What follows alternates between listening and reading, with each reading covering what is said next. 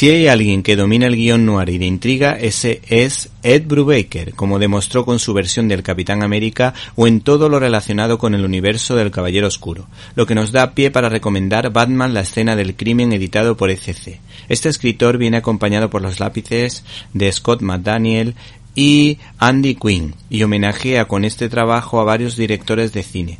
A mí me recuerda particularmente a las películas de Fritz Lang o Alfred Hitchcock, ya que en este relato Bruce Wayne se ve envuelto en un caso de falso culpable, en la que aparentemente una serie de TVOs que se pueden leer casi de forma independiente tienen ese asesinato que lleva a la cárcel a Bruce Wayne como hilo conductor.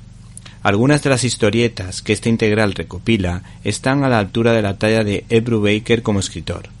Nos ha encantado la historia del detective negro Sloan, pues este policía es el que prometió a Bruce Wayne que nunca dejaría el caso de la muerte de sus padres sin resolver, y aunque nunca lo consiguió resolver, valga la redundancia, nunca dejó de intentarlo, lo que sirvió para que Batman no se rindiera nunca y se convirtiera en lo que es, y no en un asesino.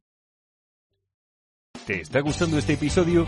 Hazte fan desde el botón apoyar del podcast de Nivos.